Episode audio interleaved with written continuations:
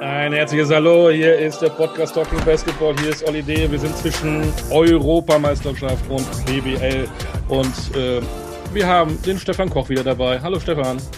Hi Olli, grüß dich. Darf ich dich gleich schon wieder zunächst korrigieren? Europameisterschaften war mal. Mittlerweile heißt dieses Ereignis schon seit geraumer Zeit Eurobasket. Hast du recht. Gut. Ich bin oldschool, Entschuldigung. Ja, ich Stefan, ähm, kannst du mir mal einen Wunsch erfüllen? Nee. Jetzt zu Beginn der neuen Saison hätte ich nämlich gerne als Gast einen ähm, deutschen Meister, einen Pokalsieger, vielleicht einen, der äh, MVP-Final geworden ist. Und wenn er dann auch noch eine Bronzemedaille geholt hat bei der Euro, würdest du mich glücklich machen. Kannst du das bewerkstelligen? Natürlich. Nein. Ich habe, ich, ich habe beste Kontakte zu Deutschlands Basketballlegenden. Nein. Und, ähm, ja, und äh, das, das zaubere ich dir aus dem Hut. Okay, und wen haben wir denn da? Ja, wir haben erstmal jemanden, den wir nach seinem zweiten Vornamen fragen. Lieber Gast, hast du einen zweiten Vornamen? Äh, Ich habe tatsächlich einen zweiten Vornamen, ja. Und wie lautet der? Äh, der lautet Pierre. Oh, français. Oh. Ja, Français. Très bien, très bon. Du baguette, du vin rouge, du fromage. So, und jetzt, und jetzt darfst du uns deinen vollen Namen nennen, lieber Gast. Mein, mein voller Name ist äh, Johannes Thiemann. Also, Nee, Johannes Pieti. Ja. Nein, Johannes Pierre Loti Thiemann. Oh, auch noch einen dritten Vornamen. Genau, und einen dritten Vornamen. Geil. Hast du was dagegen, wenn ich dich JT nenne? JT ist, äh, ist mir auch am liebsten, ja. Das sagen alle, Das oder? passt. Ja, mittlerweile sagen das wirklich alle. Ja. Wann hast du zum letzten Mal außer gerade gesagt, du bist Johannes Thiemann? Äh, wahrscheinlich in irgendeinem Aufsager oder sowas, aber also, oder wenn ich mich mal wirklich vorstelle, aber Aber so, So du viel- bist JT, ne? genau, genau.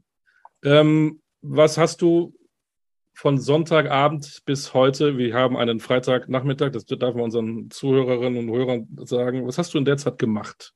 Hast du Bock auf Basketball oder kannst du den komischen Ball in Orange gar nicht mehr sehen? Ja, ich habe immer noch Bock auf Basketball auf jeden Fall, ähm, aber ich habe es auch sehr genossen. Wir haben ein paar Tage frei bekommen und äh, war ich ein bisschen im Spa mit meiner Frau und äh, ja, haben, haben ein paar, paar Tage relaxed, sind, sind, konnten ein bisschen runterfahren und ähm, jetzt heute so das erste leichte Training wieder mitgemacht. Und ja, also ich habe auf jeden Fall auch wieder Bock auf die Saison. Ich frage mich ja immer nach so einer intensiven Zeit tatsächlich, ähm, ob man da nicht froh ist, dass es mal vorbei ist. Oder hat man nach so einem Erfolg so viel Bock, dass es am besten nächsten Tag gleich weitergehen kann? Ähm, also natürlich ist es immer eine, eine Belastung, die man da hat und, und man merkt es schon auch. Ähm, aber man muss sagen, der Sommer war wirklich, wirklich was ganz Besonderes. Also die, die Team Chemistry, die wir hatten und, und wie wir alle so ja, füreinander gespielt haben, das war echt, äh, das war echt sehr schön und äh, dadurch hat es auch einfach sehr viel Spaß gemacht. Ähm, natürlich, Belastung war hoch, aber ähm, wenn wir so spielen und, und äh, ja, und dann macht es auch Spaß und dann kann man das auch gerne, gerne länger machen. Also deswegen ähm, sage ich jetzt nicht, ich bin froh, dass das Turnier vorbei ist. Äh, ich bin froh, dass wir mit einer Medaille auf jeden Fall nach Hause gefahren sind. Aber so wie das Team zusammen war, hat es schon sehr viel Spaß gemacht und hätte auch, auch gerne noch länger gehen können. Also so vom, vom Team Spirit und so weiter. Wo Ähm, ist jetzt deine Medaille? Wo ist die? Äh, die ist äh, im Schlafzimmer. Ich verrate jetzt nicht genau wo. Nein, also die ist nicht, dass sie, nicht, dass sie jetzt eingebrochen wird. Also, So. Ah, Ja. das war so. Genau. nein, nein, also die ist, die ist äh, im Schlafzimmer. Ich habe noch keinen äh, würdigen Platz dafür gefunden. Und Okay. bei, bei- bei Thomas Müller ist ja während eines Champions League-Spiels eingebrochen worden. Und äh, da wusste ja jeder, dass er nicht zu Hause ist. Ähm, viele Leute kennen deinen Spielplan, von daher ist es gut, dass du jetzt nicht verrätst, wo die Medaille ist. Aber ich, ich möchte dir jetzt als allererstes mal gratulieren. A, zu den Leistungen bei der EM und auch zum Ergebnis. Äh, die Mannschaft hat ganz viel Freude gemacht. Du hast den Team Spirit angesprochen. Wie ist aus deiner Sicht heraus dieser Teambildungsprozess im Vorfeld abgelaufen? Ah, ist schwierig zu sagen. Also ich glaube, ich glaube, Gordy hat dann auch einen, einen, großen Teil dazu beigetragen, dass, ähm, dass es auch dieses Jahr so, so gut lief. Natürlich äh, als neuer, als neuer Coach. Ähm, er hat schon relativ früh mit, mit allen Spielern ja, telefoniert, getroffen und, und hatte auch Commitment von, von allen eingefordert. Ähm, das, war ihm, das war ihm sehr wichtig und äh, ich glaube, das ist auch, ist auch was Wichtiges, dass, dass jeder Spieler, der, der kommt, äh, auch, auch ganz klar sagt, so, hey, ich, ich will hier auch sein und äh, ich will, ich will für die Nationalmannschaft spielen. Und ich glaube, das, das hat er auch so, so an uns Spieler kommuniziert.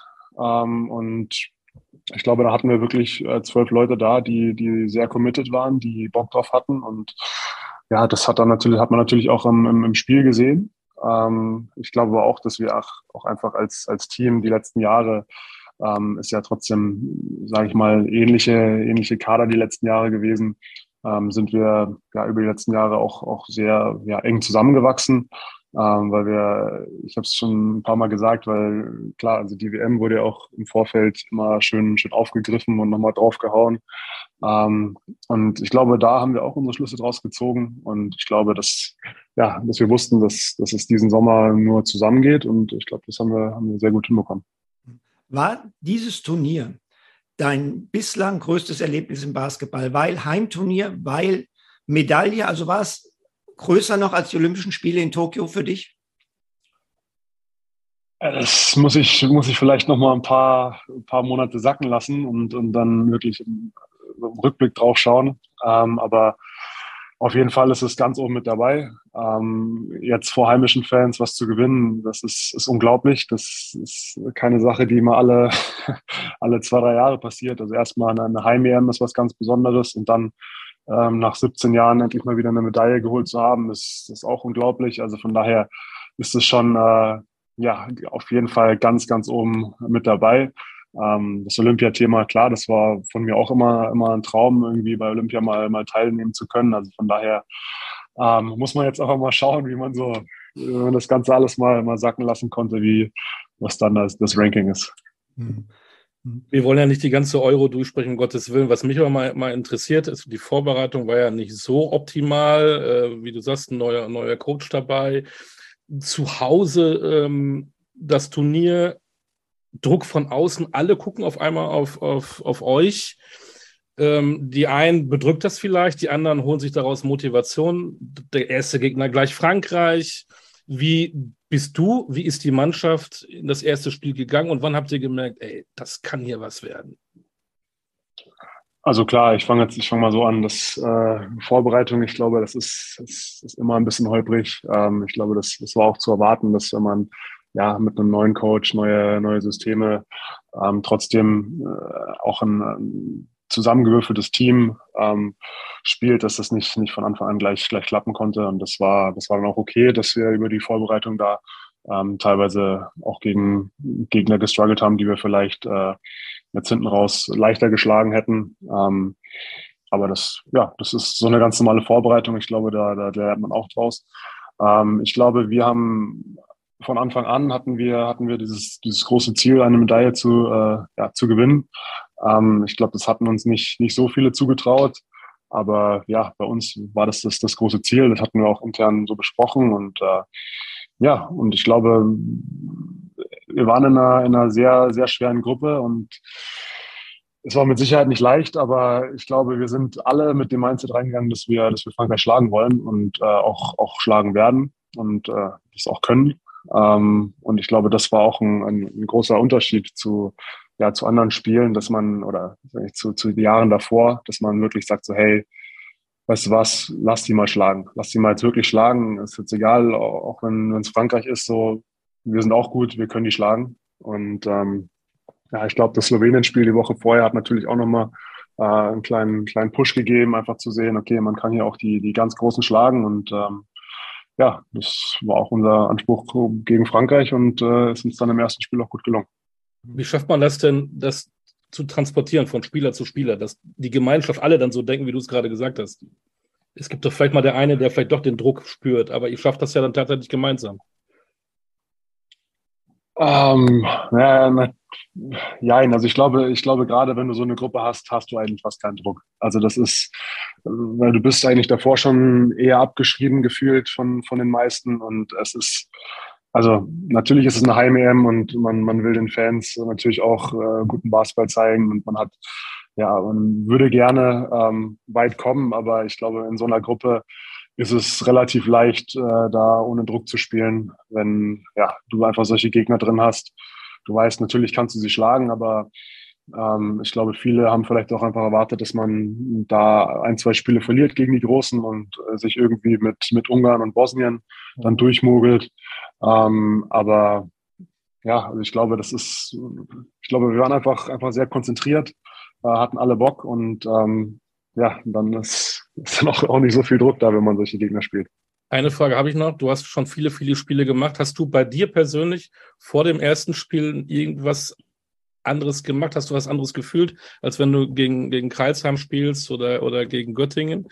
War das für dich, hast du gemerkt, warst du nervöse, aufgeregt oder ist man dann als, als Profi so cool, dass es dann eigentlich egal ist, gegen wen man wo spielt? Ähm, also natürlich ist es was anderes, als, als wenn man jetzt ein, äh, jetzt ein Bundesligaspiel hat, in dem, ja, sagen wir eins von, von, was weiß ich, 34, die du die Saison hast, ähm, da ist es schon was ganz anderes. Da ist natürlich auch die Wertigkeit von einem Sieg und einer Niederlage viel, viel höher in so einem Turnier.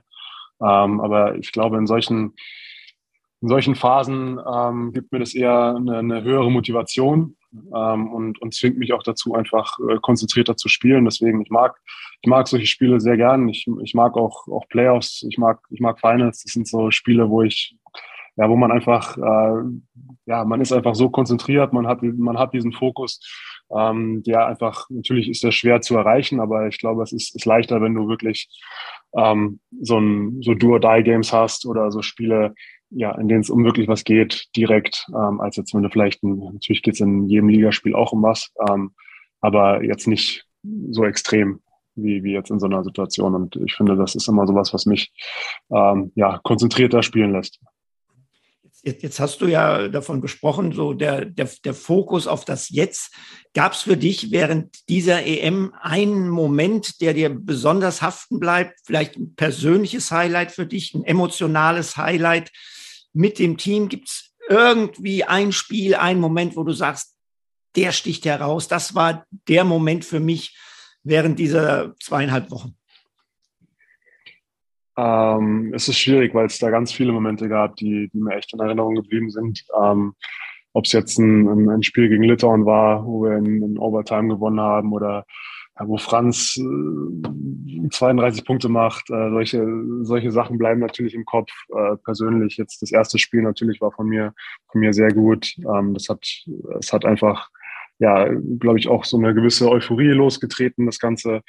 Ähm, ja, der erste Sieg gegen, gegen Frankreich. Also es sind so viele Momente, wo ich sage, an die erinnere ich mich gern zurück oder das, die waren ja key in dem, in dem, äh, in dem äh, Turnier. Äh, natürlich auch das, das Griechenland-Spiel, ähm, wie wir das, wie wir das gemacht haben, war schon ja, sehr gut. Jetzt, wenn man sich mal, mal selber loben darf als Team. Ähm, ja, also von daher kann ich dir jetzt nicht den einen Moment sagen. Es ist einfach, weil ja die ganze Zeit so intensiv war und eigentlich alles wirklich auf einem sehr, sehr hohen Level war. Wen hattest du eigentlich als Zimmerkamerad? Äh, wir hatten Einzelzimmer. Einzelzimmer. Olli, das ja. ist eine EM. Hallo. Ja, und? Ja, also es ist schon. Das ist ja, das ist ja Privileg gegenüber den, den, den, den Fußballprofis, die jetzt in Katar wahrscheinlich wieder Doppelzimmer teilen müssen. Na, müssen sie, also das ist ja. spannend. Nee, also wir, wir, hatten, also wir hatten glücklicherweise Einzelzimmer. Ich glaube, das ist schon, ja, also so gerne ich die Jungs auch alle hab und äh, aber jetzt äh, über, ich weiß gar nicht, wie lange, wie lange es jetzt war, sechs Wochen, zwei Monate, zwei Monate, wie auch immer, ähm, mit, ja, mit Zimmer, Zimmerkollegen. Ich glaube, es ist, ist dann schon, ist dann schon schwierig bin ich wieder bei dir. Ähm, Stichwort immer dieser berühmte Begriff fokussieren, wenn du dann auch alleine bist, auch äh, im Zimmer oder so. Gibt es irgendwas, wo du dich damit ablenkst oder willst du dann auch die Zeit nur mit Basketball verbringen? Also ich habe tatsächlich sehr viel, also die Zeit sehr viel mit Basketball verbracht. Ich habe äh, ja, immer wenn es möglich war, habe ich die Spiele auch, auch versucht zu gucken, wenn es jetzt nicht genau in, in der Nap-Time war am, am Spieltag, äh, habe ich eigentlich schon schon viele Spiele geguckt, auch einfach, weil es mich interessiert hat. Und äh, ja, so eine Eurobasket ist ja schon was, was ganz Besonderes. Und äh, ja, also von daher war schon, war schon sehr, sehr viel Basketball. Aber natürlich gerade hinten raus, wenn nicht mehr jeden Tag ein Spiel ist und ja, man äh, ist schon auch wichtig, dass man, dass man zwischendurch mal, mal runterfährt und, und eben mal ja, Zeit nicht an, an Basketball denkt. Du hast gesagt, ihr hattet alle Einzelzimmer. Wo war das Partyzimmer? Bei welchem Spieler oder war es beim Physio? äh, wahrscheinlich das, das äh, Zimmer mit der größten Stimmung war, war tatsächlich das Physiozimmer, aber ähm, so richtig Party war jetzt auch nicht. Also es war schon, äh, also natürlich danach, als wir gewonnen haben, da war richtig Party, aber davor war, war das schon sehr konzentriert. Habt ihr so einen Kabinen-DJ auch, der dann äh, euch in Stimmung bringt, vor und nachher?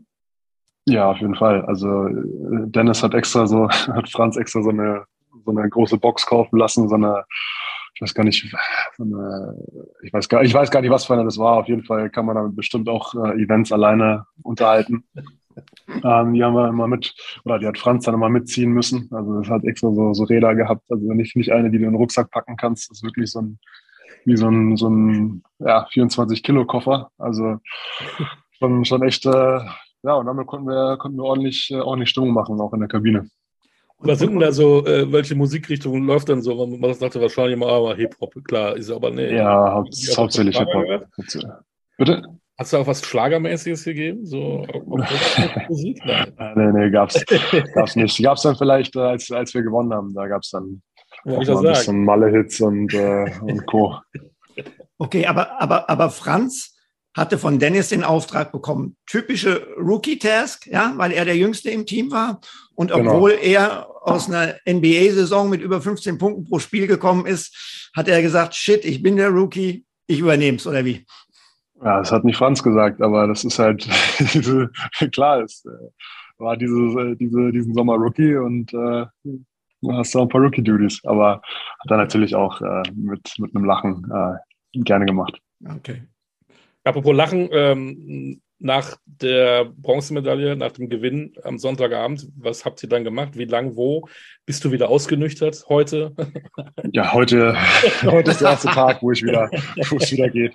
Nee, ähm, äh, also wir waren, wir waren tatsächlich im, im Hotel, gab es da so einen, so einen Barbereich irgendwo an, an der Seite, so einen ja, kleinen Partyraum quasi äh, mit Bar und, und äh, da war die, die Box auch wieder, wieder dabei am Start. Ähm, Wo ist die jetzt also eigentlich? die, ich, ich weiß gar nicht, wo die ist. Muss ich mal Franz fragen. Ich, ich habe ich hab mal, ich hab versucht, ihn äh, zu überreden, dass er die äh, in Berlin lässt, äh, vielleicht im Alba locker, weil er ja äh, mit Sicherheit im Sommer wieder nach Berlin kommen wird. Und äh, dann können wir doch aufpassen. Aber ich weiß tatsächlich gerade nicht, was, was daraus geworden ist. Aber ihr habt dann äh, genau. In der Lobby weitergemacht und, und Ja, also genau, also im Barbereich da hinten. Also es war schon so, also nicht, nicht in der Lobby quasi, sondern es war schon so ein, so ein extra Bereich und da haben wir dann ja alle zusammen mit, äh, mit Offiziellen und äh, Freunden, Familie und, und alle aus dem Team haben wir dann haben wir da gefeiert. Wie feiert ein Gordon Herbert? Oh, schwierig zu sagen. Er sieht genau aus, noch in den Interviews medial immer doch sehr ruhig, eigentlich so. Er, er feiert auch sehr ruhig, aber ich glaube, er, er, er feiert schon. Also das auf jeden Fall. ja. Stoiker-Party. Bitte? Stoiker-Party, sage ja. ich. Aber kurz, wir wollen viel über dich reden, aber eine Frage habe ich dann doch noch, als du gehört hast, Gordon Herbert wird ähm, Nationaltrainer. Ähm, von dem Augenblick bis zum in der Bar zusammen vielleicht mal anstoßen. Ähm, was ist das für einer? Wir kennen ihn äh, durch die BBL, haben vielleicht auch ein kritisches äh, Auge auf ihn geworfen. Dachte auch noch ein sehr ruhiger Vertreter. Kann der das, so eine Nationalmannschaft? Aber er kann es. Ja, äh, offensichtlich. Nee, ähm, also ich mag ihn als Coach sehr gern. Er hat, äh, ich glaube, gerade für, für die Nationalmannschaft ähm, hat er das richtig gut gemacht. Einfach ähm, sehr strukturiert, klar, ähm, nicht zu viel, aber trotzdem, trotzdem das Wichtigste äh, reingebracht äh, ins Team. Ähm, ich glaube, in so einer kurzen Zeit kannst du einfach nicht so ein, dann, klar, ich glaube, jeder Coach würde gern äh, jede Situation durchgesprochen haben und alles, alles klar geplant haben. Ähm, aber das, das geht einfach nicht in, in, du kannst einfach nicht in sechs Wochen also 27 Plays reinbringen und, äh, und verschiedene Defensivkonzepte geht halt nicht. Ähm, und dafür muss man sagen, hat er es wirklich, wirklich sehr smart gemacht, ähm, uns da den, den Rahmen zu geben, schon auch klare Optionen, klare, ganz klar kommuniziert, wie er das gern hätte. Und ähm, es war dann für uns Spieler auch, auch leicht, also relativ leicht, das, das umzusetzen. Also es war war schon sehr gut, wie er das gemacht hat. Ja, Olli und äh, man muss und man muss auch sagen, er ist zwar er ist zwar ruhig, aber so die in den Ansprachen und so, was er sagt und wie er das sagt, das ist schon, äh, das gibt schon einen guten Motivationspush, muss man sagen. Okay. Da sind wir dann ja leider nicht dabei. Oder vielleicht auch zum Glück. er, muss, äh, er muss ja nicht alles, äh, alles nach außen. nee. ähm, jetzt spul mal zurück. Wann war der Tag oder die, der Moment, als äh, JT für sich festgestellt hat, hey, Basketball, damit kann ich ja vielleicht sogar mal Geld verdienen. Mmh. der kam, glaube ich, relativ spät. Also ich habe äh, hab erst mit, mit Ende 14 oder 15 erst angefangen mit, mit Basketball. Und ähm, ja, dann also war ich natürlich auch in der, gerade in den ersten Jahren jetzt nicht, nicht unbedingt der Beste. Ähm, technisch klar, ich war groß und relativ athletisch, kräftig, aber so mehr auch nicht. Und ähm, ich glaube, wo ich dann so wirklich realisiert habe, dass es, dass ich Profi werden könnte, das war dann so mein, also ich hatte da schon einen Profivertrag in Bamberg unterschrieben. Jetzt kein, also wirklich eher so ein, so ein Jugendvertrag. Mhm. Ähm, den habe ich mit, mit 18 oder 19 unterschrieben. Ja, 19, ich glaube 19, drei Jahre. Und da habe ich mir gesagt, diese drei Jahre gebe ich mir Zeit, ob das, ähm, ob es was wird mit, mit dem Profi. Ansonsten fange ich halt das Studieren an. Und äh, ich glaube, da würde ich sagen, im zweiten Jahr habe ich wirklich das erste Mal so richtig dran geglaubt, dass ich, dass ich äh, auch, auch Profi werden kann. Mhm. Also relativ spät. Ähm, du hast ja ähm, vorher Fußball gespielt und zwar recht gut. Und dann bist du irgendwie gewachsen und dein Trainer hat gesagt, jetzt nehme ich diesen begnadeten Kicker aus dem offensiven Mittelfeld in die Innenverteidigung, weil er so groß ist. Und das hat dann dafür gesorgt, also gib mal die Kontonummer von diesem Trainer, weil der deutsche Basketball muss dem ja Geld überweisen. Das hat dann dafür gesorgt, dass du gesagt hast, Fußball ist jetzt nicht mehr die Nummer eins. Stimmt die Geschichte so? Die stimmt genauso, ja. ja. Also es war, ich war immer so ein, äh, ein kleiner Schönspieler im, im Fußball und äh, ja, eher ballverliebt. Ähm, und das hat äh, ja irgendwann mit der Größe halt nicht mehr so hingehauen. Und äh, dann, dann sollte ich eben in die Innenverteidigung und das hat mir dann irgendwann einfach keinen Spaß mehr gemacht. Also von daher ja, war das mit Sicherheit äh, auch, auch äh, ein kleiner Verdienst vom, vom Fußballtrainer. Aber mit der Größe hättest du doch gut vorne dich reinschlagen können und dann auf die Flanken warten und dann bumm. Ja, also wahrscheinlich, wahrscheinlich, aber es, es hat das einfach nicht. Vielleicht jetzt also, bei der WM in Katar dabei, wir würden über Fußball reden. ja, vielleicht. Aber ich glaube, so ist es auch schon, schon ganz okay. Ähm, du, du bist aufgewachsen in Neunkirchen am Brand. Äh, das klingt so nach einer typischen fränkischen Dorf- und Kleinstadtkindheit. Jetzt muss ich fragen, war das so? Und wo ist dein fränkischer Akzent? Ja, tatsächlich ist es äh, genau so auch gewesen. Ähm, kleines Dorf, in der Nähe von, von Forchheim, Erlangen, Nürnberg, Bamberg, Franken halt. Und ähm, genau, da bin ich, bin ich aufgewachsen. Ähm, mit, mit 16 bin ich dann ja, ausgezogen, nach Bamberg gezogen. Ähm, aber mein Fränkisch, ähm, also meine Mom hat immer, immer Hochdeutsch geredet, weil wir da auch hingezogen sind quasi. Ähm, und deshalb ist mein, oder wir, ja gut, meine Großeltern sind dahin gezogen, aber haben auch immer Hochdeutsch geredet. Deswegen ist unser das Fränkisch in der Familie jetzt nicht so, ja, nicht so präsent. Also ich kann es schon auch, auf jeden Fall. Und okay, auch wenn ich, äh, sag mal was, bitte. wenn ich mit, mit Leuten von, von da quatsch, dann kommt es auch immer mal wieder raus. Aber äh, ich versuche doch immer beim Hochdeutsch zu bleiben. Jetzt hast die du die Tür für uns geöffnet, ne? Also eine kleine die nächsten zwei Sätze sind Fränkisch. Alles gut. Ach komm. Ähm. Nee, ich, das lassen wir mal. Das, muss, das, muss, das ist jetzt zugezwungen. Okay. Auf jeden Fall hast du ja erzählt, dass du dann mit 16 nach Bamberg bist und du warst ja dann eine ganze Zeit in diesem Programm, aber eigentlich äh, immer in dieser Doppellizenzschiene. Äh, Baunach, Breitengüßbach, Bamberg, das war, war ein Konglomerat und ähm, hat dir das eher gut getan für deine Entwicklung oder war es vielleicht eher schwierig, weil du dich so nirgendwo, ich sage es jetzt mal ganz doof, richtig zugehörig gefühlt hast? Mm, das hat schon, das hat gut gepasst, glaube ich. Also gerade auch für die Anfangsjahre, wo ich einfach ähm, selber nicht wusste, ja, wo die Reise hingeht und, und äh, wo das, ja, wie gut ich äh, sein kann. Im Prinzip äh, war das schon, war das, war das perfekt, weil ich konnte in der NBBL spielen, ich konnte zweite Regel spielen, ich konnte erste Regel spielen, ich konnte Pro B spielen. Also es waren alles so Sachen, ähm, die mir sehr geholfen haben, einfach ja, Basketball zu lernen und dann vielleicht in der, in der zweiten Regio vielleicht ein bisschen mehr als, als Scorer aufzutreten und dann in den, in den ersten Jahren und dann in der ersten Regio mehr als, als Rollenspieler. Also einfach so, ja, viele, viel mitgenommen, ähm, viel gelernt und konnte mich dann natürlich auch so ein bisschen, ja, ich sag mal, ausprobieren in, in den verschiedenen Teams.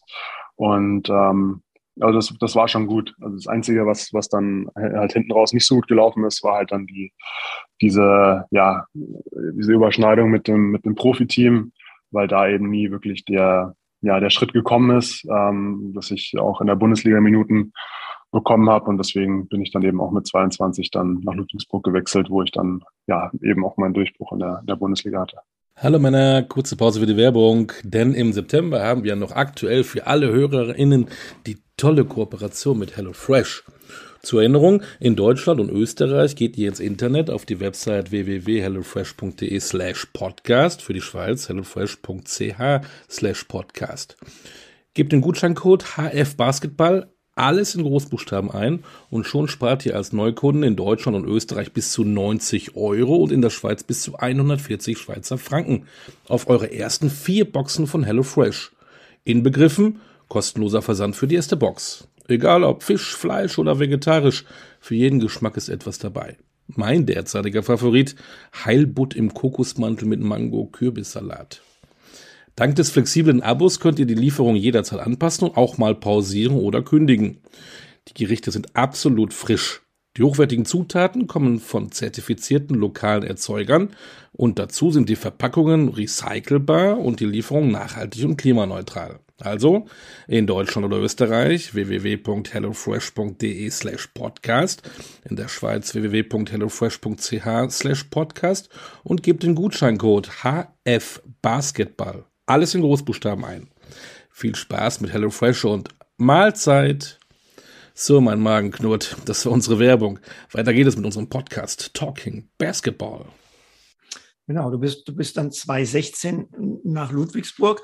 Ähm, du hast ja jetzt schon so ein bisschen beschrieben.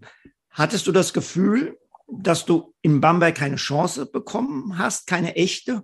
Oder warst du eher der Meinung, naja, ich bin noch nicht so weit, ich bin ein Spätstarter, weil ich eben mit dem Sport auch erst spät angefangen habe. Vielleicht muss ich es mal äh, eine Nummer äh, kleiner in Anführungszeichen. Und Ludwigsburg ist ja auch jetzt äh, kein Zwerg. Die heißt ja nicht umsonst MHP-Riesen. Ähm, dass, dass du es mal, dass du es mal eine Nummer äh, äh kleiner versuchst. Äh, also, ach, jetzt habe hab ich mich völlig verzettelt. Also, hattest du das Gefühl, dass du in Bamberg eine echte Chance verdient gehabt hättest und sie nicht erhalten hast, oder war das nicht so? So. Ja, ist schwierig zu sagen. Also ich glaube, ich hatte ja mit, mit, mit 19 meinen Dreijahresvertrag äh, als Profi unterschrieben und war dann die ersten zwei Jahre als, als oder ich war drei Jahre Doppellizenzer, aber habe die ersten zwei Jahre ähm, eben ja mitgereist und habe das ganze die ganze Bundesliga äh, ja Kram mitgemacht äh, und zeitgleich eben noch in der Pro B bzw. Pro A dann gespielt. Ähm, ja, also es war die ersten Jahre war das war das glaube ich okay, dass ich dass ich äh, also gerade mein erstes Jahr, es war noch es war noch unter Fleming. Ähm, ich glaube, das war ein, einfach ein sehr schwieriges Jahr für für Bamberg. Es war sein sein letztes Jahr.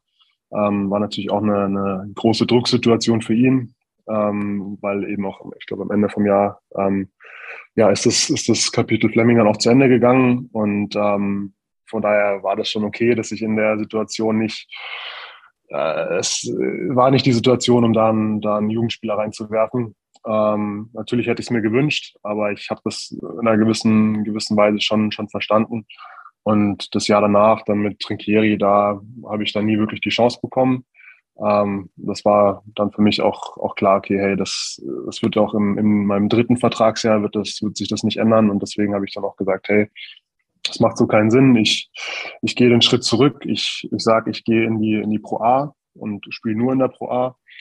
Ähm, das habe ich dann gemacht, hatte dadurch natürlich dann äh, ja, einen besseren Fokus, konnte mich auf eine Liga konzentrieren, konnte mit dem Team trainieren, was davor einfach immer schwierig war, weil ich immer im Bundesliga-Training war und dann vielleicht nochmal nach dem Bundesliga-Training ins Pro A-Training musste. Da natürlich kannst du nicht 100 Prozent trainieren. Also alles sind, sind alles so schwierige Faktoren. Und äh, im letzten Jahr habe ich gesagt, okay, hey, das, das macht so keinen Sinn. Ich, ich äh, spiele nur Pro A ähm, habe dann da eine sehr gute, gute Saison gespielt und hatte dann die Möglichkeit, aus der Pro A eben in die Bundesliga zu wechseln. Und das war im Prinzip so, ja, die Pro A-Saison war so dann, ja, das Sprungbrett für die Bundesliga. Und ähm, dann in Ludwigsburg zum Glück äh, gleich, äh, gleich weiter, weitermachen können.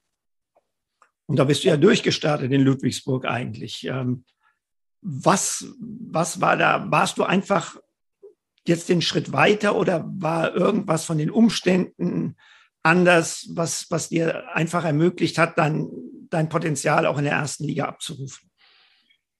Ähm, also ich glaube, wie gesagt, also ich, ich, ich denke schon, dass ich auch das, äh, das die Jahre davor hätte machen können. Ich glaube, bei Bamberg ist es einfach schwierig oder bei so einem großen Verein damals äh, zumindest war das, war es einfach ja schwierig, da wirklich Minuten zu kriegen und äh, ja auf dem Spielfeld zu stehen. Ich glaube, das macht jetzt hier Berlin zum Beispiel äh, deutlich besser als, als Bamberg damals. Ähm, das ist schon, ja, ist schon nicht so leicht gewesen. Und ähm, in Ludwigsburg war es dann einfach, okay, ich, ich hatte das, das Selbstvertrauen aus einer, aus einer Pro A-Saison, die ich, die ich sehr, sehr gut gespielt habe. Ähm, ich glaube, JP war auch, war natürlich auch äh, immer, hat mich immer gepusht, ähm, hat auch so ein bisschen eine Selbstverständlichkeit in mein Spiel reingebracht, einfach zu sagen, so, hey, so, wenn du den Ball im Post hast, dann, dann score und, und passe nicht raus. Ähm, was so ein paar Sachen, natürlich war das, war das nicht keine leichte Situation für mich. Ähm, aber ich glaube, da wurde schon auch einfach von mir erwartet, dass ich, dass ich äh, ja, produziere. Und ähm, ich glaube, dieser Anspruch, den die Coaches da an mich hatten, den hatte ich dann irgendwann noch an mich selbst und das hat mir auf jeden Fall sehr geholfen. Und ich glaube, deswegen hat das auch in der, in der ersten Saison gleich, gleich so gut funktioniert. Ähm, du bist dann in deiner zweiten Saison oder hast dich in deiner zweiten Saison in Ludwigsburg sehr schwer verletzt. Ähm, das war eine richtig äh, harte, harte Nummer mit äh, Sehnenabriss im Oberschenkel.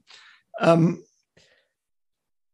hast du in diesem Moment daran gezweifelt, dass du Basketballspieler bleiben kannst? Äh, nee, also klar war das am Anfang schon irgendwie, ja, auf jeden Fall was ist eine taffe Diagnose und äh, wurde auch direkt gesagt, ey, okay, muss operiert werden und, und was weiß ich. Ähm, aber ich bin dann letztendlich dann zu, zu Müller Wohlfahrt gefahren, ähm, um da nochmal eine zweite Meinung zu holen. Und ja, der hat mir dann quasi auch die Angst davor genommen und äh, mir gesagt, so hey, pass auf, das, das kriegen wir konservativ hin, äh, vertrau da, das, das wird, das haben schon, haben schon eine, einige vor dir.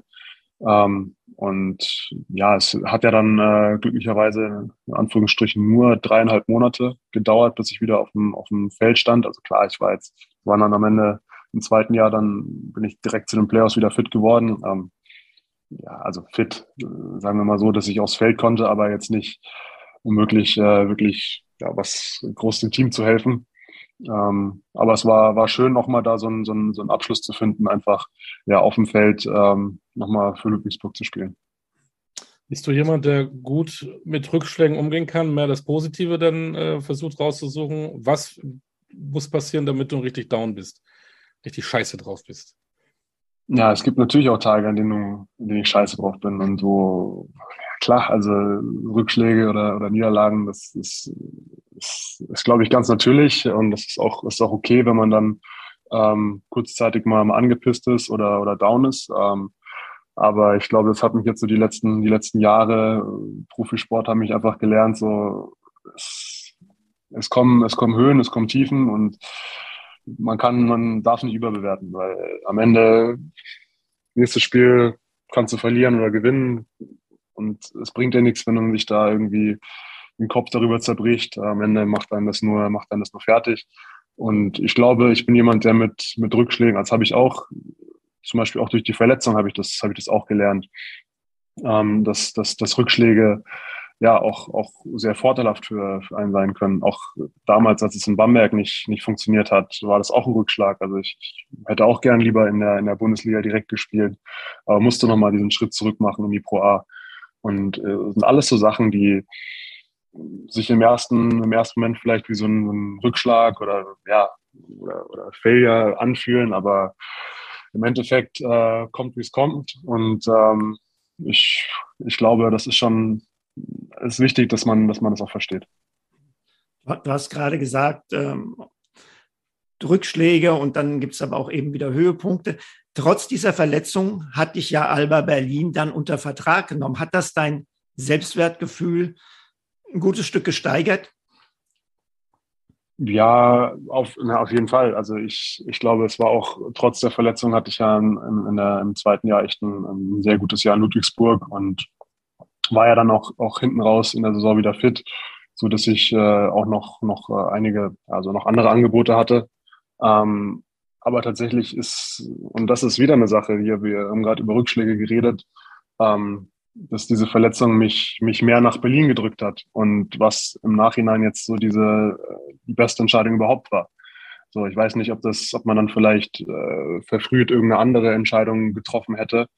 Ähm, ich bin super happy, dass, dass es jetzt, also dass ich dadurch nach, nicht dadurch, aber dass das ein Teil dazu beigetragen hat, dass ich mich äh, letztendlich, dass ich letztendlich in Berlin spiele und das waren die letzten Jahre waren, waren unglaublich, äh, wie ich mich hier entwickeln konnte und ja, einfach dieser Spirit hier. Und das zeigt auch wieder, dass äh, sich solche Sachen im Endeffekt, gibt es auch einen Grund, warum das passiert. Und ich glaube, ja, dass, äh, dass man da auch schon diese Rückschläge ähm, ein Stück weit äh, auch, auch ja, Möglichkeiten sind. War JT und Berlin lieber auf den ersten Blick? Ähm, die ersten paar Wochen ja, dann nein und dann auf jeden Fall ja. war, als ich nach, als ich nach Berlin gekommen bin, war, war, war Sommerzeit und, äh, und noch Offseason und da konnte ich, äh, konnte ich das Ganze schon mal ja, gut genießen, das ganze, ja, die ganzen Möglichkeiten in Berlin. Ähm, das war schon cool und dann als es dann so Richtung Richtung Herbst und Winter ging, war das schon, äh, war es tough. Einfach äh, Verkehr und was weiß ich. Und hat, da habe ich dann wirklich ein paar, paar Monate gestruggelt, mich da wirklich dran zu gewöhnen. Ähm, aber jetzt habe ich mich da dran gewöhnt und ich bin, ich bin super happy mit Berlin. Das ist eine geile Stadt und äh, der Verein hier ist, ist, ist noch geiler. Kurze Frage, was ist der zurzeit dein Lieblingsspot in Berlin? Sag nicht die Trainingshalle, es gibt doch noch was anderes in Berlin. Puh, schwierig. Also äh, ich, bin, ich bin oft an der, der Museumsinsel da spazieren, äh, habe da ja, ein nettes Café, wo ich, wo ich ab und zu bin. Ähm, ja, aber es ist so Lieblingsspots. Also das ja, würde ich fast sagen, ist mein, mein Lieblingsspot da, Montbijou Park, die Ecke. Ab morgen rennen da tausende Menschen hin und sind auf der Suche nach JT. Pass mal auf. Ja, genau. Ich habe jetzt hab extra was Falsches gesagt. Damit Ach so, du bist ganz, ganz toll jetzt. Nicht, nicht Spaß, Spaß. Also das ist schon, fällt mir schon sehr Die liegt doch nicht im Schlafzimmer, die hängt über dem Fernseher im Wohnzimmer. Ne? Genau, genau. Sag, sag mal, äh, wann und wo ist JT aufgekommen? Weil du warst in Ludwigsburg und John Patrick ist ja für viele JP. Ist das auch mhm. bei dir in Ludwigsburg entstanden oder gab es das schon vorher mit dem JT? Nee, das, das gab es schon, schon früher. Das war, okay. das gab es schon in Bamberger Zeiten. Also wahrscheinlich ist es dann äh, über die, den ersten Ami-Coach, den ich hatte, also wahrscheinlich dadurch, dadurch entstanden. Okay. Okay. Jetzt, jetzt haben wir von Berlin gesprochen. Du bist mittlerweile 28 und du schaffst es, jede Saison dein Spiel um eine Facette zu erweitern, so dass man mittlerweile fast schon den Begriff komplett dafür verwenden dürfte. Gibt es für jeden Sommer etwas, was du dir auf die Agenda schreibst, wo du sagst, das ist jetzt mein Ding? Oder entwickelt sich das durch dein Talent einfach von selbst? Meinst du in den, in den zwei Wochen, wo ich, wo ich an was arbeiten kann? In dem Sommer? Naja, also. Geheiratet hat er auch noch im Sommer. Ja. Da, da, da, da nehme ich es mal weg. Da nehme ich es mal weg und nee. sage nicht den Sommer, sondern über eine Saison hinweg. Also es gibt, ich, es gibt jetzt nichts, was ich sage, okay, jetzt will ich unbedingt an dem und dem arbeiten. Okay. Ähm, es gibt Sachen, auf jeden Fall, es war von mir ein, ein großes Ziel, auf die vier zu kommen. Ähm, weil ich glaube, das ist einfach langfristig für mich die, die bessere Position. Ähm, Und ja, da habe ich natürlich dann auch mit den Coaches hier in Berlin und auch für mich einfach viel daran gearbeitet, dass ich, dass der Wurf konstanter wird, ähm, auch einfach die, die ganzen Situationen, die man hier in Berlin hat. Ähm, da lernt man einfach, ja, so oder so im, im Teamtraining so viel. Also, dass, dass man es ist ja nicht so, dass man, dass wir, dass wir Plays laufen, um dann am Ende diese Option zu wählen, sondern man hat so viele Möglichkeiten. Ähm, das zwingt einen auch dazu, gerade wenn ich den Ball mal im Highpost hat, äh, habe, ein bisschen ja nicht nur einseitig zu gucken, sondern wirklich das ganze, das ganze Spielfeld zu sehen, ähm, was mich natürlich auch dann dadurch durch, zu einem besseren Passer oder zu einem besseren Spielver also zum besseren Spielverständnis geholfen hat. Ähm, also von daher, das sind so, das sind so Sachen, die kommen irgendwie natürlich durch das, durch das Training in Berlin, aber natürlich auf der anderen Seite versuche ich schon auch, ja, mich weiterzuentwickeln und, und immer an mir zu arbeiten. Und ich glaube, ich habe erst mit, mit, äh, ja, mit 15 angefangen. Also von daher ähm, würde ich jetzt mal sagen, basketballerisch von, von dem, was ich noch lernen kann, äh, da gibt's noch einiges und äh, ich habe auch ja, noch vor, mein Spiel weiterhin zu verbessern. Okay. Jetzt, wenn wir nach äh, vorne gucken, wir haben ja eine, eine, Saison wieder. Äh, wenn, wenn du bleibst gesund, davon gehen wir mal aus. Äh, 34 Spiele in der BBL, 34 Spiele in der Euroleague, äh, dann kommen noch die Playoff-Spiele dazu. Ihr kommt, macht ganz wieder, kommt wieder weiter. Kommt eine WM, die ist nicht in Köln und Berlin, sondern Japan, Indonesien, Philippinen. Also das ist ja schon mal wieder eine Mördersaison, die vor dir steht. Ähm, wie groß ist dein Respekt vor dieser Saison? Was machst du mit deinem Körper in der Zeit? Wie steuerst du, du dich selbst? Aber auch psychisch. Ja, also ich glaube, diesmal, diesen Sommer hatte ich ja die Möglichkeit, mal wirklich äh, auch Urlaub zu machen, ein bisschen zu, zu entspannen. Ähm, das ging dann schon. Äh, ich habe ja das erste, erste Fenster nach der Saison nicht gespielt und hatte dann im Prinzip auch fünf Wochen, glaube ich, ähm, wo ich ein bisschen recovern konnte. Letztes Jahr waren es nur zwei, also von daher war das schon, war das schon ein, ein, ein langer Sommer für mich im Prinzip, äh, was, was äh, Rest angeht. Äh, aber klar, man muss natürlich immer dranbleiben, man muss schauen, dass man, dass man nach den Spielen gut recovert, ähm, dass man in eine gewisse Weise auch das, das Training steuert. Ähm, machen natürlich auch die Coaches, aber äh, man muss da auch, auch für sich rausfinden, wo man ja vielleicht äh, was extra machen muss oder vielleicht da ein bisschen weniger machen muss. Ähm, das sind so Sachen, das, das, das lernt man einfach in den Jahren. Ähm, und ich glaube, viel, viel Körperpflege, viel Physio und dann kommt man auch durch so eine Saison und äh, durch, so, durch solche Sommer. Du sammelst ja Titel in Berlin wie andere Briefmarken. Ähm, jetzt steht wieder eine Saison da. Wird man dann satt oder wird man gierig auf mehr Titel? Denn wenn ich mal euren Kader jetzt sehe, äh, der hat sich ja gar nicht großartig verändert. Ne? Oscar da Silva ist weg Richtung Spanien und dann neu habt ihr eigentlich nur Gabriele Presida und den, den Kollegen Wetzel. Also talentierte Jungs, ihr seid eigentlich fast komplett geblieben. Ja, also ich würde, ich würde keins zu beiden sagen. Ich, ich, man wird nicht, man wird nicht gierig und äh, man ist auch nicht satt. Also man, wir wollen schon, ich glaube, die Herangehensweise hat sich, hat sich nicht geändert. Ähm, ich glaube, ich glaube, wir sind ein Team, das davon lebt, dass man, dass wir lernen, dass wir uns weiterentwickeln, dass wir, dass das, ja, das, das größte Ziel von uns ist, dass wir, dass wir jeden Tag besser werden, dass wir besonders am hin, äh, hin, äh, hinten raus in der Saison das, das bestmögliche Team sind. Und ähm, die Titel sind jetzt nicht, nicht nebensächlich, das will ich überhaupt nicht sagen. Ähm, aber das, das kommt dann, wenn, wenn das erste funktioniert. Mhm. Und wir haben trotzdem neue Jungs. Es ist, ich glaube, die anderen in der Liga haben auch nicht geschlafen. Die werden auch mit Sicherheit ähm, versuchen, wieder anzugreifen. Und von daher, ähm, klar, wir würden, wir würden uns freuen, wenn das wieder, wenn das wieder hinhaut. Und da haben wir auch echt Bock drauf. Und dafür arbeiten wir auch. Ähm, aber letztendlich weißt du nicht, wie so eine Saison verlaufen wird.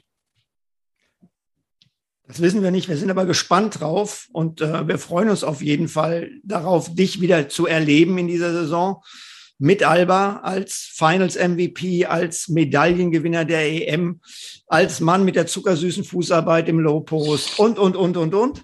Ähm, ja. Du musst Mega großes Dankeschön. Los, ne? JT muss gleich los, aber eine Frage muss ich noch stellen. Ähm, was macht denn dann der Bachelor? Und ich meine jetzt nicht den bei RTL, dass du ein Nachfolger von André Mangold wirst, sondern. Äh, ja, ich habe jetzt den Sommer geheiratet. Also ich hoffe nicht, ja, dass, dass du bist da raus. RTL, RTL, die braucht nicht an. JT steht nicht zur Verfügung. Ähm, er ist in festen Händen. Aber du studierst neben den 5000 Spielen, die du noch machst und 50.000 Trainingseinheiten, studierst du noch nebenbei oder ist es erstmal äh, im Schlafzimmer neben der Medaille äh, abgelegt? Nee, das ist schon, also ich habe jetzt tatsächlich äh, gestern das erste Mal seit langem wieder ein Buch aufgeschlagen um äh, ein bisschen was ja, zu wiederholen. nee, aber ich äh, muss sagen, das ist, das ist wirklich nur nebenbei. Also das ist, ähm, meine Priorität ist ganz klar auf, auf Basketball und, und auf dem Sport. Und wenn das der, der Zeitplan zulässt, dann versuche ich immer ein bisschen was zu machen. Und äh, wie gesagt, wenn, wenn das hinhaut, dass ich bis Karriereende einen Bachelor nebenbei mache, cool. Wenn ich, keine Ahnung, vielleicht kann ich ja schon einen Master machen oder so. Ähm, wenn das nicht hinhaut, auch okay, dann mache ich es halt nach der Karriere die letzten paar Module zu Ende. Also das ist, ich stress mich da nicht ähm, und ich versuche jetzt einfach, das wirklich nebenbei zu machen. Was du ohne Mittwoch Hamburg.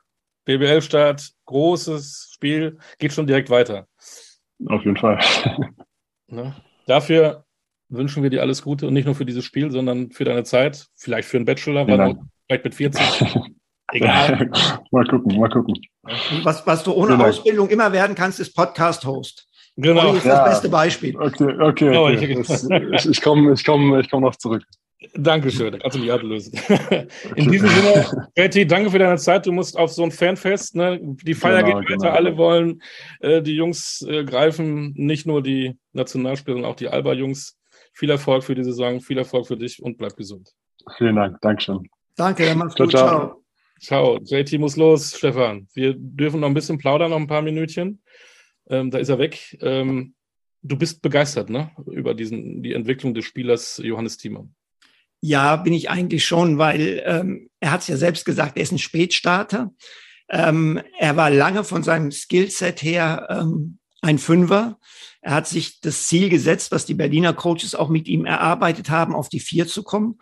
Und das ist in Berlin natürlich erstmal ein Risiko, weil auf der vier konkurrierst du mit Luke Sigma, der auf dieser Position von seinem Skillset her relativ einzigartig ist und insgesamt einer der besten in Europa. Aber JT hat wirklich sein Spiel verbessert. Der Wurf von außen, äh, diese, diese klasse Fußarbeit im Post, ähm, das Spielverständnis, die Energie, die er bringt, egal ob er startet oder äh, ob er von der Bank kommt. Äh, und mit 28 und diesem späten Start sehe ich da auch bei ihm äh, immer noch Luft nach oben. Und der Podcast jetzt hat es ja auch gezeigt, darüber hinaus ist er ja ein ganz feiner, netter, angenehmer Zeitgenosse. Eine Frage, die wir immer den Spielern stellen, aber heute nicht, vielleicht auch bewusst nicht immer äh, das Kürzel mit den drei Buchstaben NBA. Ist das zu spät für ihn? Wäre das noch einer oder soll er sich das auf konzentrieren, was er in Europa leisten kann? Ich glaube letzteres. Ich glaube, äh, er ist kein NBA-Spieler. Ich glaube auch nicht, dass er diesen Schritt noch wird gehen können. Äh, ich glaube, es ist für ihn sinnvoller, sich darauf zu konzentrieren, äh, eine Rolle in Europa zu spielen, die er ja schon aktuell spielt und die er sicherlich noch ein bisschen ausbauen kann. Aber ich glaube, äh, bei, bei ihm werden wir jetzt mit der NBA, würden wir eine Schublade zu hoch greifen. Ja. Und wir haben es erwähnt, ähm, die BBL steht schon wieder klopfend vor der Tür. Es geht schon direkt wieder weiter. Ähm, wir haben über Alba gesprochen. Ich war echt überrascht, dass da in dem Kader ja so gut wie gar nichts passiert ist, obwohl natürlich so ein äh, Oscar da Silva schon ein Verlust ist. Aber ähm, wenn man das so sieht, die sind eingespielt. Die Automatismen müssen ja weiterhin stimmen. Der ähm, Coach muss da vielleicht noch ganz kleine Zahnräder bewegen. Ähm, schon wieder absoluter Favorit oder dann doch die Bayern, die man eben auch die, die deutschen Positionen natürlich auch verstärkt hat? Äh, wir nennen da äh, Elias Harris und Isaac Bonga. Das ist eine sehr interessante Geschichte. Die Bayern haben die deutschen Positionen verstärkt. Die Bayern waren zuletzt eine Mannschaft, die mit vielen Ausländern agiert hat. Im Prinzip Blickpunkt Euroleague. Jetzt macht Berlin das. Berlin, du sagst, hat einen Spieler abgegeben. Oscar da Silva, einen Deutschen zwei Neuzugänge, beides Ausländer. Das heißt, Berlin läuft mit neun Ausländern im Kader auf. Das heißt, ich glaube, das ist zum einen ein Zeichen, ja, die Euroleague wird für uns auch wichtiger. Und zum anderen aber eben auch, wir haben 68 Spiele in dieser Saison Und wir haben Jungs wie JT, wie Maodo, die zum Beispiel diese EM jetzt haben, die nächstes Jahr eine WM haben. Vielleicht müssen wir auch einfach gucken, dass wir die Belastungssteuerung äh, auf diesem Weg auch ein bisschen besser hinbekommen, zumal ja Malte Delo jetzt auch erstmal eine Zeit lang äh, verletzt ausfällt. Also ich finde, ich will jetzt nicht sagen, das ist ein Paradigmenwechsel, das wäre viel zu viel, aber ich finde es schon interessant, dass die Münchner, die zuletzt auf ausländische Stärke, äh, ausländische Stärke im Kader betont haben, du hast äh, Niklas Wimberg nicht erwähnt, den kann man ja auch noch erwähnen bei den Bayern, und dass die Berliner jetzt eigentlich ein bisschen stärker als in der Vergangenheit ausländische Stärke im Kader akzentuieren. Wobei der Janni Wetzel durchaus auch einen deutschen Pass kriegen könnte, aber da habe ich gelesen, da sind sie schon seit März 2021 dabei, also abwarten. Ja, natürlich, natürlich kann das passieren, aber aktuell ja. äh, ist, ist, ist er erstmal ein Ausländer. Und wenn wir jetzt bei, dem, bei den Münchnern über Deutsch reden, weil du gerade gesagt hast, Pass bekommen, Nick Weiler-Bepp spielt nächste ja. Saison auch als Deutscher. Stimmt. Stimmt. Spricht dann diesmal all, was ist alles, ähm, etwas mehr für die Bayern? ganz ehrlich, Olli, ich Oder? erlaube mir im Moment noch keine Aussage dazu. Dadurch, dass EM war, war gerade für diese beiden Mannschaften eigentlich äh, eine Vorbereitung nicht möglich, weil sie eben Spieler dort hatten. Ich habe beide noch nicht spielen sehen. Ähm, ich finde jetzt allein aufgrund der Kaderzusammenstellung eine Aussage zu treffen, wäre mir zu wenig fundiert, äh, kann ich im Moment wirklich noch nicht so einschätzen. Ähm, du hast ja als Trainer selber Erfolge gefeiert. Jetzt ist also relativ schnell geht die BBL weiter nach so einem Erfolg wie die Bronzemedaille von einigen Spielern. Ich hatte es eben mal kurz angedeutet, auch bei JT. Ähm, was glaubst du? Das sind zwölf Spieler, die dabei waren. Werden alle wieder richtig Bock haben auf Basketball oder gibt es auch den einen oder anderen, der auch, auch wirklich auch mental vielleicht auch eine Pause braucht und das nicht so performen kann, was man vielleicht von ihm erwartet? Also grundsätzlich ist es immer einfacher, äh, die Lust und den Spaß zu behalten, wenn du erfolgreich warst. Ich glaube, mhm. wenn diese EM mit Vorbereitung und zweieinhalb Wochen und diesen Belastungen jetzt negativ ausgegangen wäre, dann glaube ich, musst du dir da wirklich Sorgen machen. Und es wäre schon ein negativer Ausgang gewesen, so hart wie es klingt, wenn das Spiel um Platz drei verloren gegangen wäre. Du, warst, du hattest mit Polen eine, die mit Abstand schlechteste Mannschaft unter den letzten Vieren, die sehr überraschend da reingekommen sind, die eigentlich, und es gab bessere Mannschaften und du hast zu Hause gespielt und du warst eigentlich, das muss man ganz realistisch sagen, zusammen mit Spanien die beste Mannschaft im Turnier. Du hättest genauso gut oder genauso sehr wie Spanien auch Gold verdient gehabt. Mhm. Und wenn du dann am Ende in so einem Spiel um Platz drei mit den jetzt beschriebenen Begleitumständen verloren hättest, glaube ich, dann wäre die Gefahr groß gewesen, dass Jungs in ein Loch gefallen sind.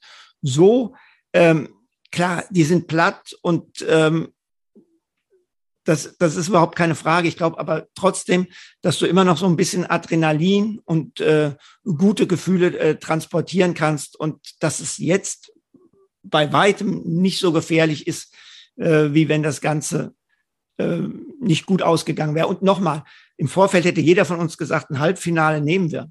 Ja, natürlich willst du auch das Edelmetall haben. Aber wenn es jetzt am Ende nur in Anführungszeichen Platz vier gewesen wäre, glaube ich, dass der ein oder andere äh, da schon schwer dran zu knabbern gehabt, äh, gehabt hätte. Wenn ich neben diesem überragenden Co-Host Stefan Koch auch diesen überragenden Experten Stefan Koch gerade habe, ich habe noch zwei Fragen. Einmal nochmal zur äh, Nationalmannschaft. Alle reden ja von wieder Erwartungshaltung. Wie geht es weiter? Was ist deine ähm, Einschätzung? Vielleicht in einem Jahr Richtung WM in Japan, Indonesien und in, auf den Philippinen? Ich glaube, wir dürfen ja nicht vergessen, das war ja eine Mannschaft, in der immer noch wichtige Spieler und mögliche Leistungsträger gefehlt haben, die zurückkommen können. Ja, ähm, aus meiner Sicht heraus sind die einzigen beiden Nationen, die ein stärkeres Team stellen können als Deutschland, die USA und Serbien. Mhm. Und diese Mannschaft ist zusammengewachsen. Wir haben es mehrfach schon angesprochen. Äh, Gordy hat einen wirklich, wirklich guten Job gemacht. Und äh, entsprechend hoffe ich natürlich, dass vielleicht der ein oder andere, der jetzt im Sommer nicht dabei war, nächstes Jahr dabei ist, dass möglichst äh, dafür kein anderer verletzungsbedingt ausfällt. Und dann glaube ich, dass die deutsche Mannschaft auch bei der WM eine solche Rolle spielen kann, dass wenn alles tippitoppi läuft, es wieder eine Medaille geben könnte. Sehr gut. Das ist jetzt, das ist jetzt sehr hoch gegriffen. Ich weiß, ja. Eine EM-Bronzemedaillengewinner da jetzt zu sehen, aber ähm, die Mannschaft hat vor, vor diesem Turnier das Ziel Medaille ausgegeben. Ich weiß nicht, ob sie das nächstes Jahr tun werden. Nochmal, da muss vieles in die richtige Richtung laufen, aber es ist nicht unmöglich. Das wäre riesig. Kurz nochmal zur BBL. Du hast gesagt, man muss natürlich ein bisschen abwarten. Auch einige hatten Nationalspieler. Trotzdem, äh, auf welches Team freust du dich äh, am meisten momentan, die vielleicht für eine Überraschung sorgen können? Und auf welchen Spieler? Okay, also ähm, fangen wir mal an. Das ist, ist, ist, ist, natürlich, ist natürlich einiges. Also ich freue mich auf jeden Fall. Ähm, Teams kann ich wirklich noch nicht sagen, weil ich vorhin schon gesagt habe, ich habe noch niemanden wirklich gesehen und so allein von Mannschaftsaufstellung, auf welche Spieler freue ich mich. Ich freue mich definitiv auf, auf Isaac Bonga, weil ich glaube, dass da noch ganz viel geht, weil er in diesen Länderspielen vor der Europameisterschaft, bevor er sich verletzt hat, ganz, ganz äh, exzellent ausgesehen hat. Ähm, ich freue mich auf Tremel Darden, der 41 wird im Dezember und der immer noch mit einer Athletik unterwegs ist und mit einer Vorbildfunktion.